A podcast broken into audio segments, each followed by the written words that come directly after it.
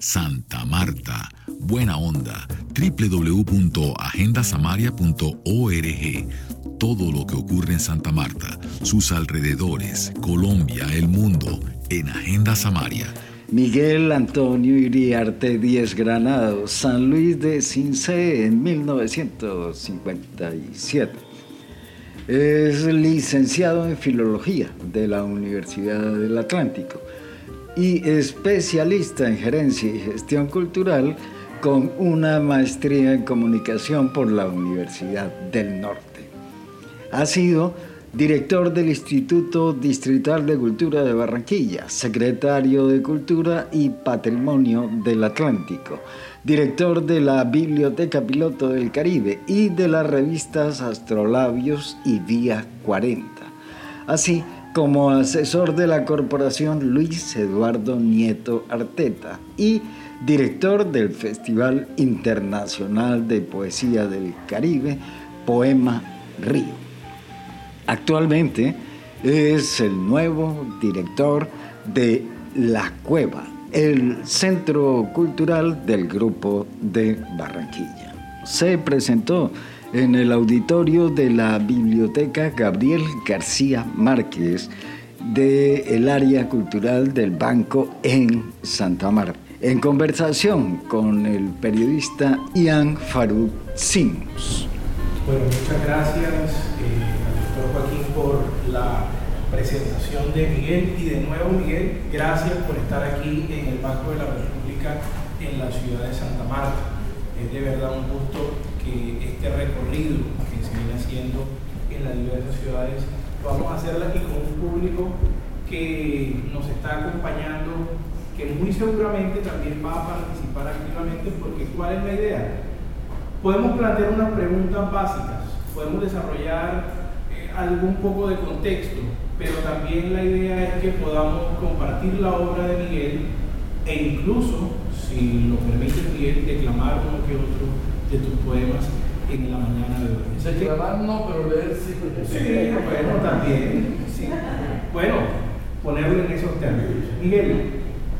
Pero antes, por favor, ahí, ahí tienes. Yo soy bastante subvertidor de las cosas. Qué bueno. Aquí están presentes muchas, muchas personas que, que quiero mucho y a quienes agradezco inmensamente que hayan venido a acompañarme.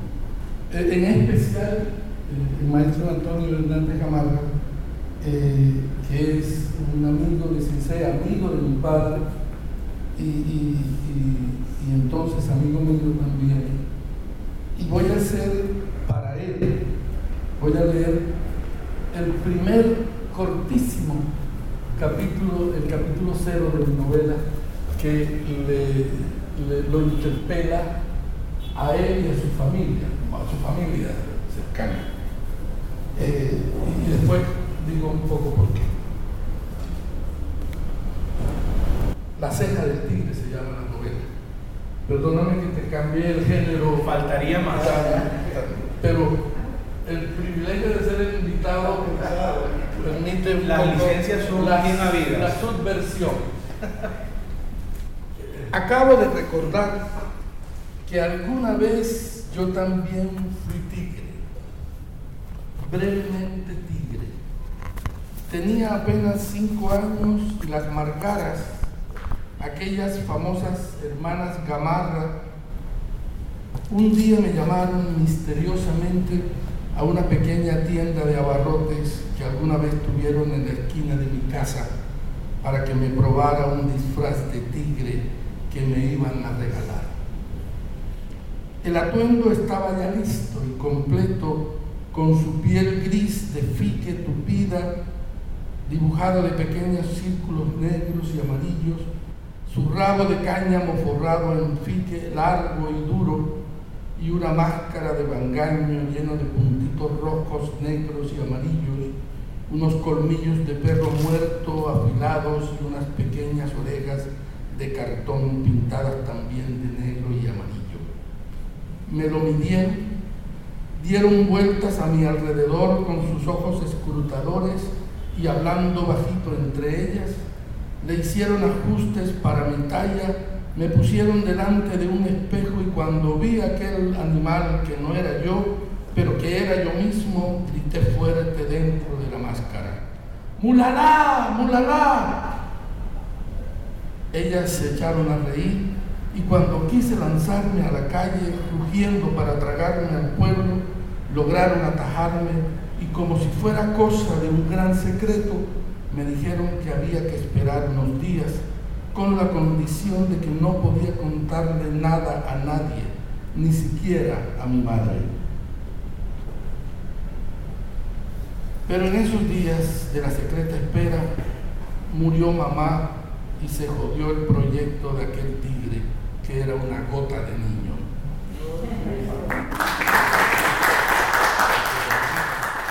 Antonio Hernández Gamarra es ministro de Estado de la Junta Directiva del Banco de la República. Natural de Cincé eh, le responde en vivo en el auditorio.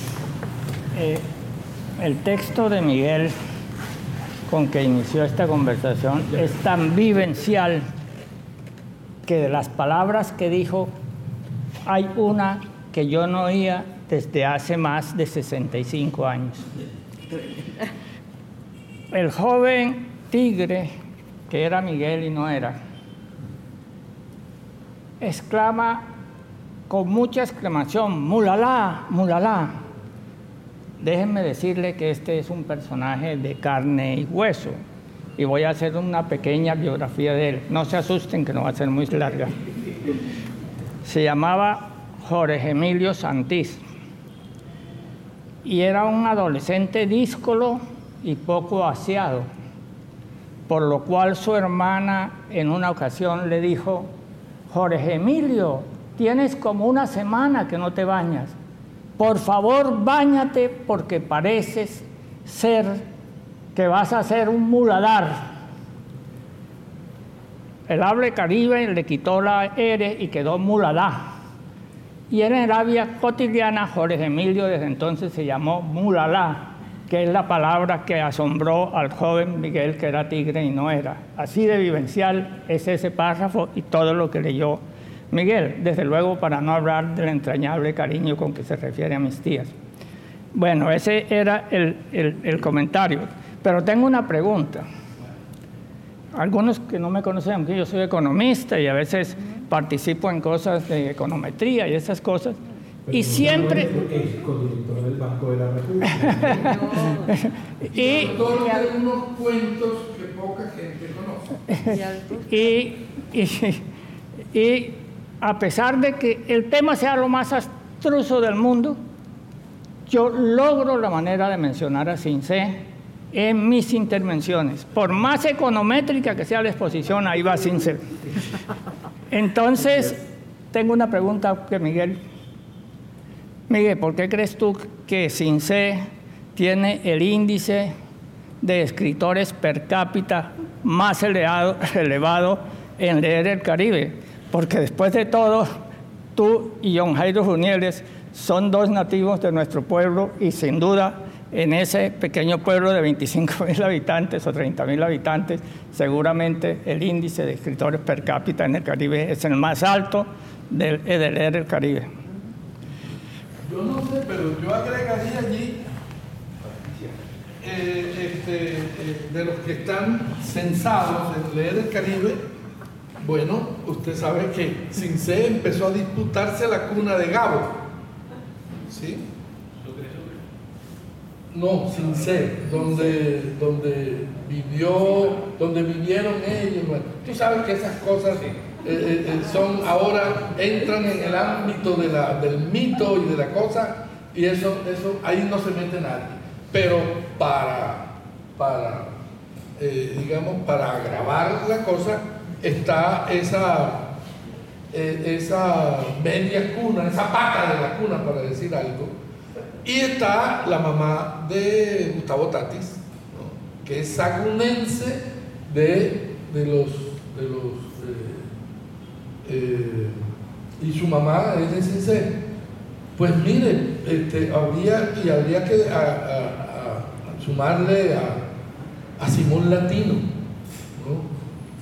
eh, a Luis Enrique Pareja, que fue uno de, las, de, los, de los escritores que más han hecho por la, por la poesía, que más hicieron por la poesía en Colombia. Acuérdense de aquellos libritos, aquellos, aquellos poemarios, aquellas colecciones de poesía en, los, en, los, años 40, cuando publicar poesía sistemáticamente en un cuadernillo era una... Eh, eh,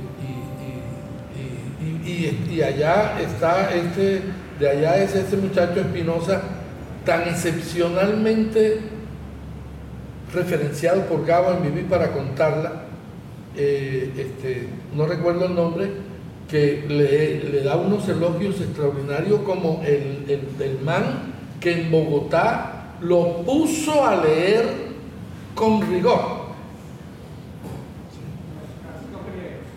¿Cómo? No, ese fue eh, eh, eh, Gustavo Ibarra Merlano, el cartagenero. Es un, un, un Espinosa de Cincé que estudiaba en Bogotá. En fin, es, es, de alguna forma curioso que, que, eso se dé así, además pues de, la, de lo musical, ¿no?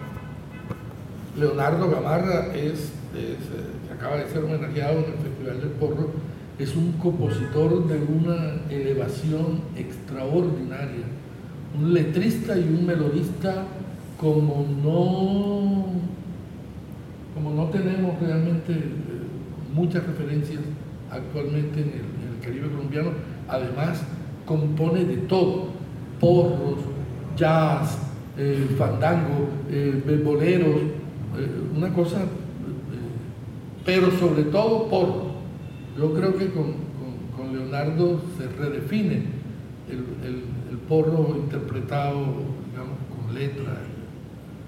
En fin, eh, este, ¿alguien más? ¿Alguna otra pregunta de parte del público en la mañana? Rafael Darío. Bueno, Miguel. ¿Cómo estás, Rafael? Gracias por estar aquí. Eh, bueno, yo sí recuerdo ese edificio abandonado de Barranquilla. Yo iba allá con Álvaro Sescún, ¿te acuerdas? Y creo que la musa era de allá de Sucre, en ese entonces, sí. no, no voy a decir nombre. Eh, pero bueno, yo siempre me inquietó cuando tú decías que era una alegría cuando tu papá llegaba los domingos con periódicos viejos que llevaba carnes y cosas y tú buscabas los magazines y esas cosas y era lo primero que tú leías, ¿verdad? Y lo otro me pregunto es,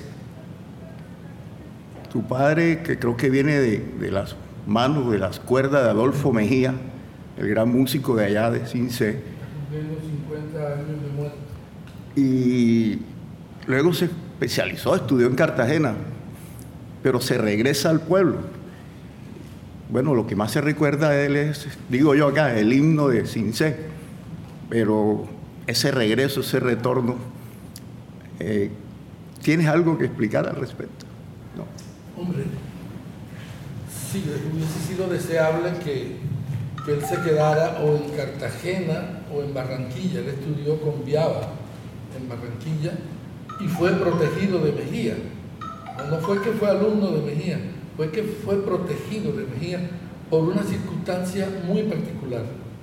La casa del viejo Mejía Valverde, que era su padre, padre Adolfo Mejía Navarro, el gran compositor, era un, era un platero, era un orfebre, era un eh, relojero, era un luthier, eh, eran, muchas cosas, ¿no? Un gran intérprete de la guitarra. Y vivía eh, eh, diagonal a la casa vieja de mis abuelos, donde mi, mi padre era el mayor de los hermanos. Y don Adolfo Mejía Valverde iba a tomar el tinto temprano a la casa de los Iriarte. Temprano, 5 de la mañana. Levantaba al muchacho y se lo llevaba a hacer mandados y lo regresaba a las 8, ¿no? Eh, y le construyó su primera guitarra, mi padre. Y fue quien más o menos lo indujo a que, porque si se quedan sin ser de temprano, se queda en el monte, ¿sí? porque ese era su destino, era el mayor de la casa, el que ayudaba a mi abuelo en las cosas de la finca, pero lo induce a que se vaya con Adolfo Mejía, su hijo, a vivir a Cartagena. ¿Y dónde va a vivir? A la casa de Mejía en San Diego. Es su protector. Y lo hace estudiar en el Instituto de Música de Cartagena que él dirige y lo hace tocar un bombardino en la Armada, en la banda de la Armada que él dirige también. Y luego lo, lo ayuda a que se vuelva marino de la mercante gran colombiana y los únicos viajes que hace mi padre por el mundo los hace con, con esos viajes de la, marina. Y hablaba como si hubiera durado mucho tiempo eh, eh, eh, en Nueva York y en Sevilla. Y, fue como marinero, como, decía mi abuela, como mosca escupía. O sea, de entrada por salida, como un marinero. Bueno, a veces un barco se demora un poco y tal. Pero miren qué cosa tan simpática. Adolfo Mejía, además de poeta, además de músico era poeta, pero además era un aficionado a las, a las lenguas. Sin, eh, solamente con el contacto de los árabes de Cartagena hablara, hablaba árabe. ¿sí?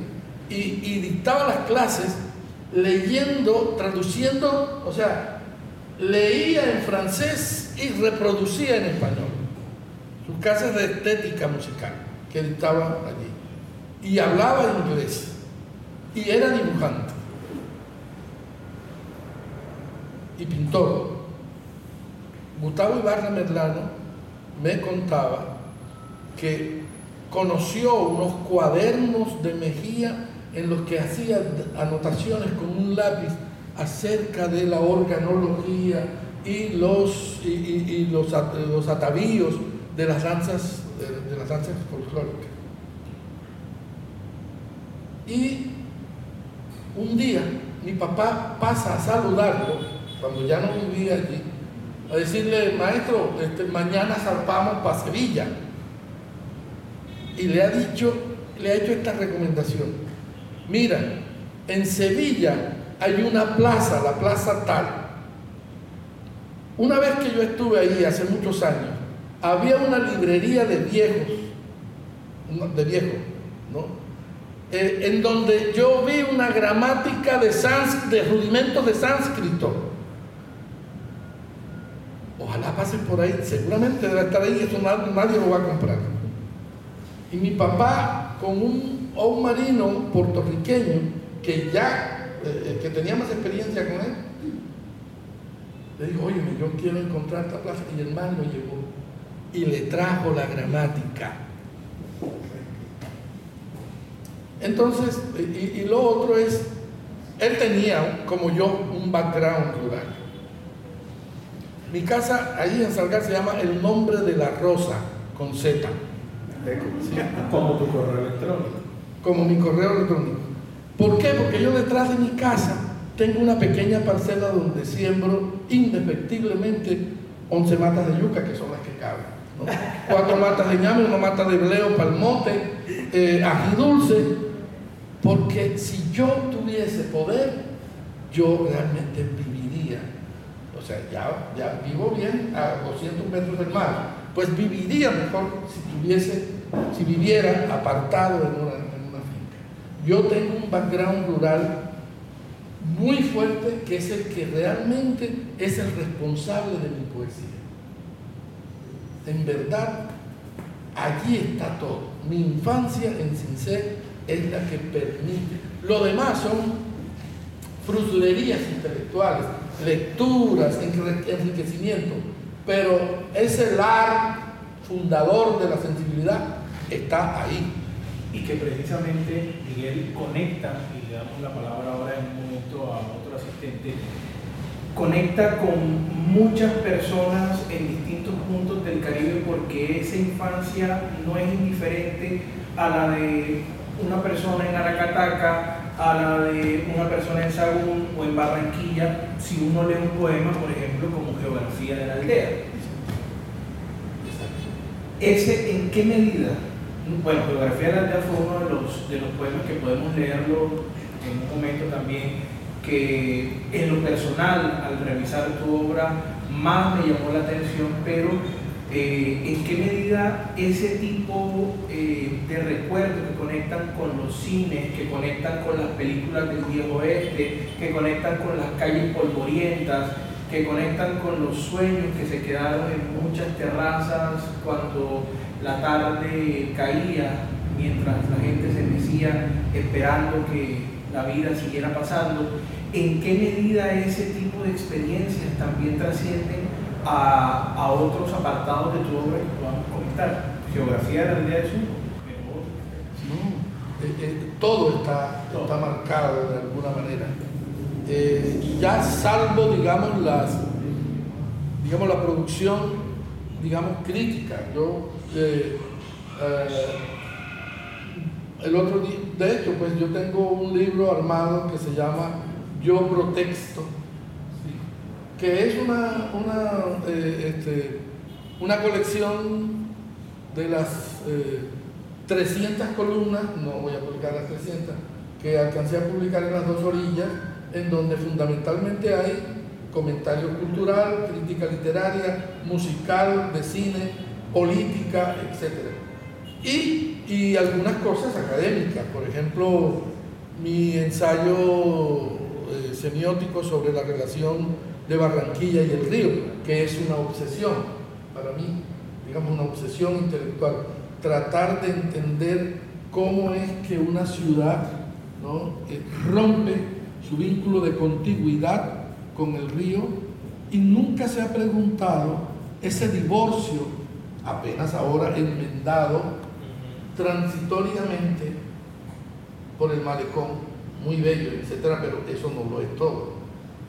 Porque al desaparecer el río del imaginario, lo que se necesita, además de una cercanía física, es una reconstrucción, una nueva interiorización del río, de, donde no está.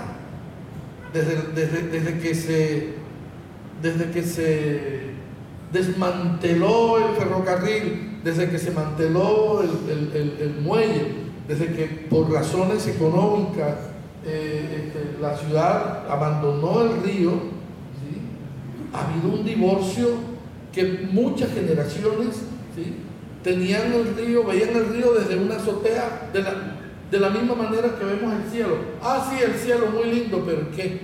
Si no lo tengo allí, no hace parte de mi paisaje, ni personal ni colectivo. Esa, esa, y, y la pregunta es,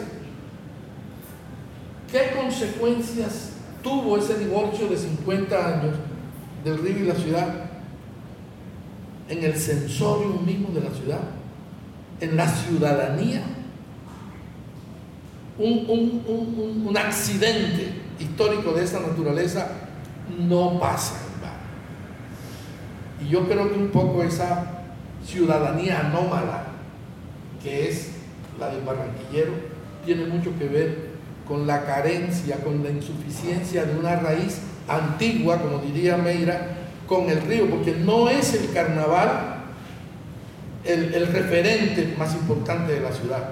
Incluso no habría carnaval sin el río, porque es el río el que permite toda la alimentación danzaria, musical, ¿no? que llegó a Barranquilla ¿Por qué no cuajó el, carnaval en Santa Marta, donde fue primero? O en Cartagena, donde también fue primero. Porque ese era un sitio de libres, un, sitio en donde la recocha, que viene mucho, creo yo, de Rochela, tiene que venir. Este, era posible allá, no aquí, ni en Cartagena, donde había tanta exclusión y tanta, tanta pretensión social. Entonces, al río, a la ciudad la funda el río, realmente. Por eso yo rescato el mito de que, de que son las vacas galaperas Los historiadores modernos no están de acuerdo con eso, pero desconocer el mito, por Dios, es, es un error garrafal, porque el mito es fundamental. Entonces, a, mí me parece que, que incluso allí, fíjate, en esa relación, en la reclamación del río como un factor fundamental de una ciudad, es ir a lo fundacional, es ir también a lo provinciano, es rescatar un vínculo con el espacio que, como diría, y aquí rescato la famosa frase de, de, Tolstoy, de eh, lo verdaderamente universal está en la aldea. Por eso, eso que tú dices, que esas cosas, lo que puede encontrar en un poema eh, mío, puede encontrarlo también en otro escritor la ruralidad consustancial de Macondo es la que lo, es la que lo configura como una cosa mágica. No lo urbano. Macondo no es urbano. El patio de, de Héctor Rojas Erazo, ¿sí? O sea, eh, eh, yo he encontrado que ese background rural es mi capital poético. Y por eso tu preocupación, precisamente por esa desconexión del barranquillero, por ejemplo, por ejemplo. el río, porque entiendes que ahí es donde está la esencia de todo, e infortunadamente por multiplicidad de factores se termina desconociendo. Y hay una cosa que yo, yo, yo, notaría, el individuo, el ser humano que tiene los anticuerpos del campo, de la provincia, y los anticuerpos de la ciudad, óyeme, por Dios, está hecho. Está hecho. Es una doble ciudadanía. ¿No? Filosóficamente son dos sistemas de pensamiento, son dos formas de percibir el mundo. Y algunas cosas de la ciudad las entiendes cuando las cuando las comparas, cuando las referencias, porque como toda ciudad fue también un pueblo, fue un lar primitivo. Entonces, por mucho, por mucho que la desvirtúe eh, la tecnología y el nuevo urbanismo y tal, allí está siempre ¿no? Eh, en, el, subfondo, eh, navegando esa esa cosa rural, la memoria. Siempre hay una memoria que recuerda este, en una ciudad como no es en ese momento. Gracias, Toño, por acompañarnos. Sabíamos que. Doctor Antonio, muchas gracias.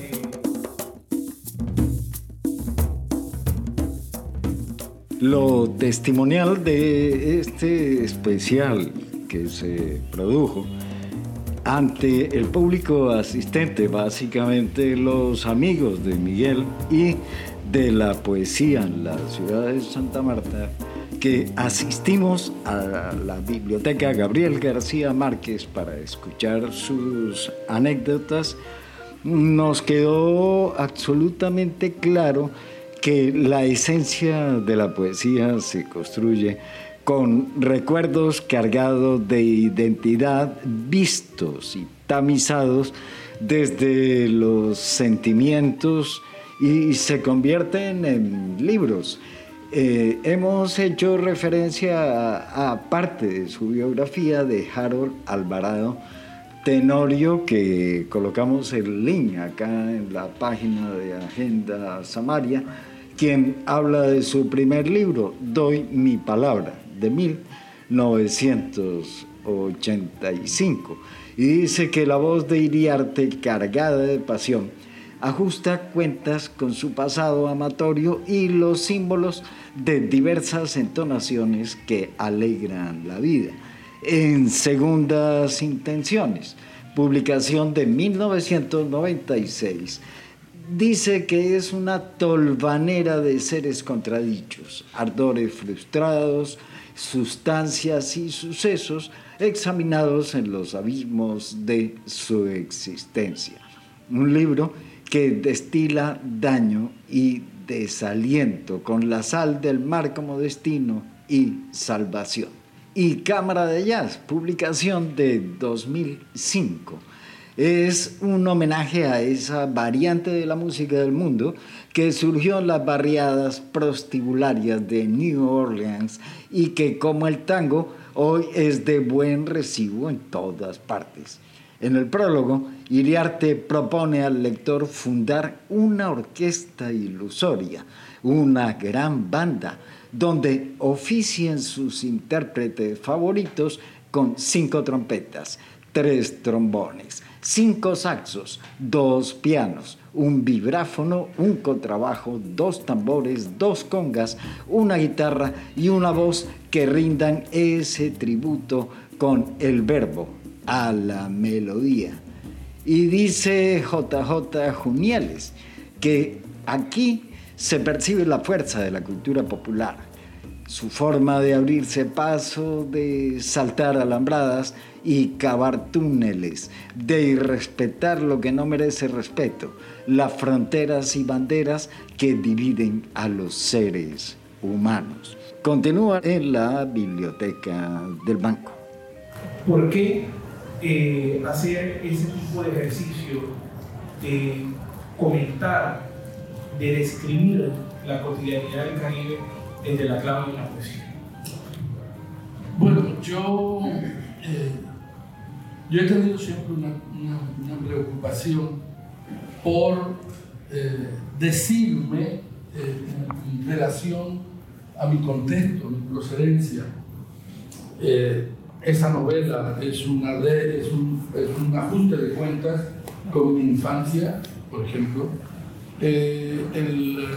mi primer libro, Doy mi palabra, que está de alguna manera declaradamente eh, puesto en función de, de, entregar una especie de compromiso.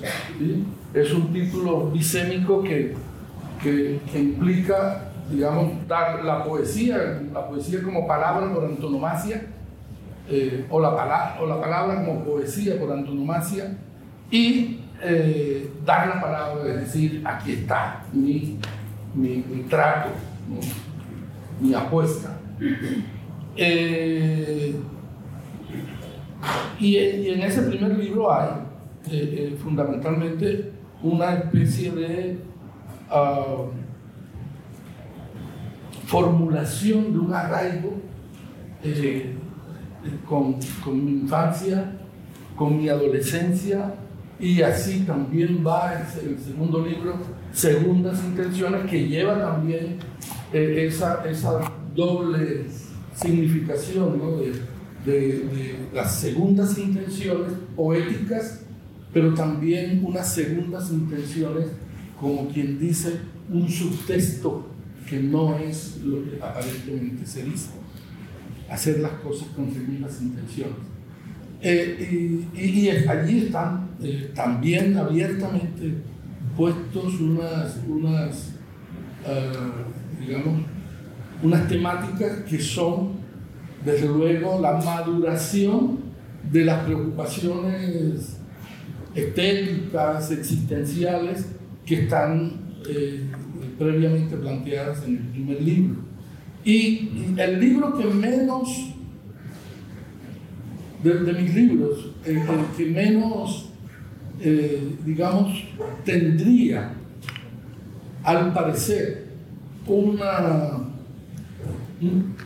una respuesta a, una cuestión existencial propia, eh, resulta que es cámara de jazz, que eh, es engañoso porque al referirse en clave de jazz a una música que es, según Stravinsky, la única gran música que el siglo XX legaría a la posteridad eh, eh, para mí tiene también un, un, arraigo profundo, ya no solamente de, de, mi experiencia vital, sino de mi construcción intelectual. A mí el jazz me ha ayudado muchísimo más a entender una noción de estructura del pensamiento, más que todo lo que estudié en la universidad, por ejemplo. Además que ya podría considerarse un ritmo del Caribe. Sí, bueno, queríamos poner, si no, no, el, jazz es un río, sí, para, para utilizar la misma metáfora de, de Louis Armstrong, es un río al que tributan distintas fuentes, distintos arroyos, distintas manantiales. Y esos manantiales son, por ejemplo, toda la, la, la, afrocubanía, toda la cosa de Argentina, del tango, toda la cosa este, andina, lo caribe nuestro y el caribe mayor. Es decir, todo eso enriquece el gran caudal del jazz. Y, y esas aguas individuales eh, no, eh, por por tributar allí, ya son otra cosa. O sea, se enriquece la cultura inmediatamente. El, el jazz latino es, una, es un logro estético de la misma manera que la, la novelística de Cortázar y, y, de otros logros, digamos, eh, culturales de, de latinoamericanos. Entonces, eh, por ejemplo, ese libro nace de un día que yo, de un domingo, mi padre era un gran melómano, eh, no hizo, en mi casa no había libros, en mi casa se escuchaba música. Mi padre era un, un oyente de los religiosos. Cuando digo religioso era una cosa inmancable de los tres conciertos de la radiodifusora esa era, la, esa era la, banda sonora nuestra cotidiana, era el concierto de la mañana, el concierto del mediodía y el concierto de la tarde, de la tarde-noche. Y cuando yo salía con mi padre a una vaquería, o sea, a una transhumancia de ganado, él se llevaba el radio, ¿no? Y mientras viajábamos, eh, eh, iba, perdón, íbamos eh, él iba escuchando en un transistor la radiodifusora nacional, era la más potente junto con Radio Y escuchaba también eh, Radio Progreso de Cuba y Radio Nerla, que entraban en sin ser absolutamente nítidos. De pronto cuando había, cuando había, cuando había tormenta, cuando había tormenta y mal tiempo, pues no.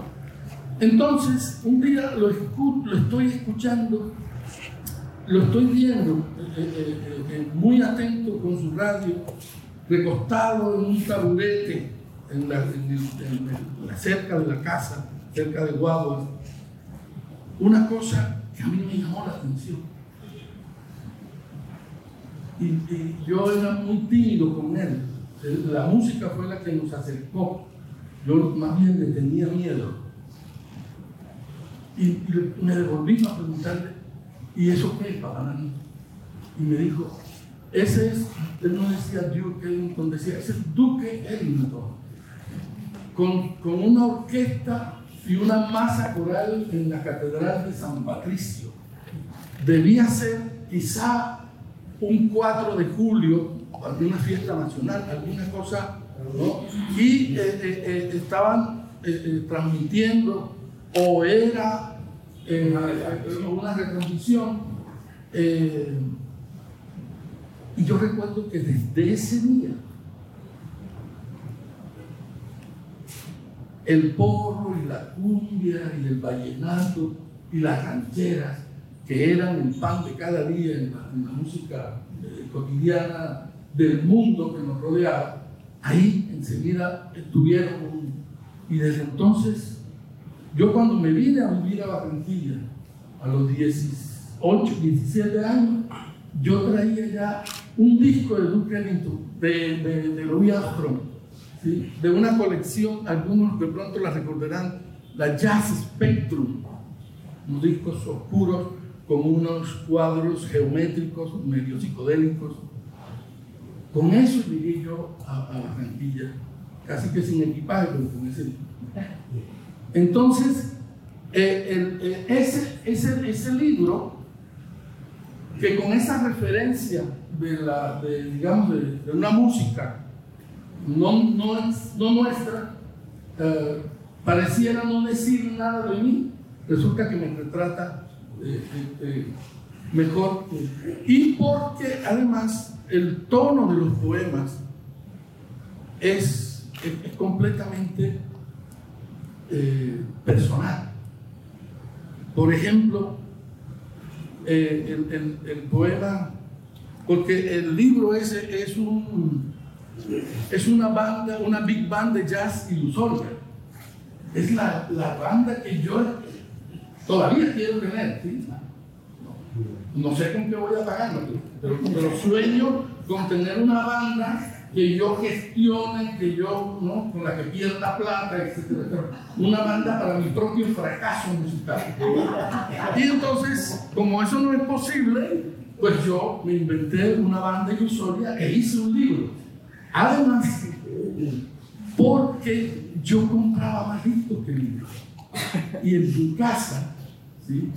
mi, mi compañera de entonces, mi mujer de entonces, la poeta Carlos Flores, una gran poeta, me decía, bueno, pero tú eh, escuchas más música que, la poesía que lees.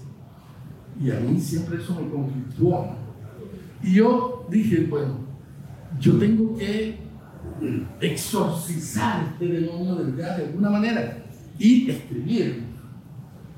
Y, por ejemplo, para, para, para, decirte el tono de la, de la, del, del libro, te lo puede dar este poema que se llama Mr. Ellington hace una visita. Y dice,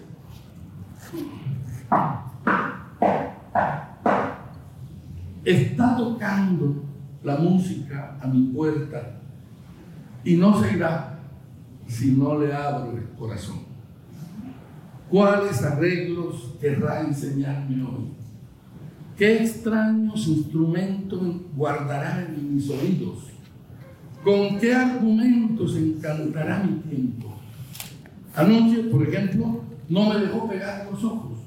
Se presentó con unos músicos de Ellington y con Ellington que venían muy negros desde Harlem a organizar una sesión de jazz en mi aposento. Y estoy tratando de sacudirme de los sueños los aullidos agónicos de Anderson y la pastosa tragedia de Tisol, que en una discusión que era una queja, decían algo de mí en un arreglo especial del Sabbath Day, tratando. Pero es que Dios se ríe con todos los dientes del teclado, me presenta uno a uno los dioses de su orquesta y me dedica un solo para quebrar mis resistencias. Está tocando la música a mi puerta y no se irá porque me tiene la dosis con que vivo. Entonces, cada poema de es una, una ocultación personal, no es, digamos, la pretensión de querer demostrar que sé de jazz, eh, de querer ilustrar una, una autora. Es ese autor y yo, cómo nos llevamos, porque son miembros de mi orquesta. Entonces, hay, hay, hay, entonces, ese libro, que pareciera no decir nada de mí, dice mucho más que quizá los. Tú puedes patrocinar las producciones de Agenda Samaria en el botón rojo de Patreon hay varias opciones de auspicio y una categoría especial para imprimir un póster con imágenes exclusivas de Agenda Samaria, entre otras opciones. Haz clic en el botón rojo de Patreon que encuentras en nuestra web agendasamaria.org. Hola amigos, ¿qué tal? Soy Armando Plata con una invitación muy especial para que sintonicen siempre aquí en Agenda Samaria mi programa Global Hits con las canciones más populares cada semana en el mundo. Gracias. Realmente transmitimos estos apartes porque son testimonios sonoros y con la invitación cordial para realmente estar pendiente de la programación de los entes culturales. Cuando hay algo en la Quinta de San Pedro Alejandrino, cuando en la nueva mega biblioteca se desarrollan conversatorios. Actualmente la apertura que el nuevo Teatro Santa Marta está haciendo con cineclubes, conversatorios, talleres de danza y tradicionalmente lo que eh, el Teatro Cajamac también está llevando a la parrilla de oferta cultural de una ciudad que es cultura, que respira cultura, que respira memoria y disfruta anécdotas. La música de este podcast es del poeta y músico samario Fernando Linero Montes. Agenda Samaria, el pulso de Santa Marta, vibrante, universal, siempre nuevo. Agenda Samaria, realiza Juan José Martínez.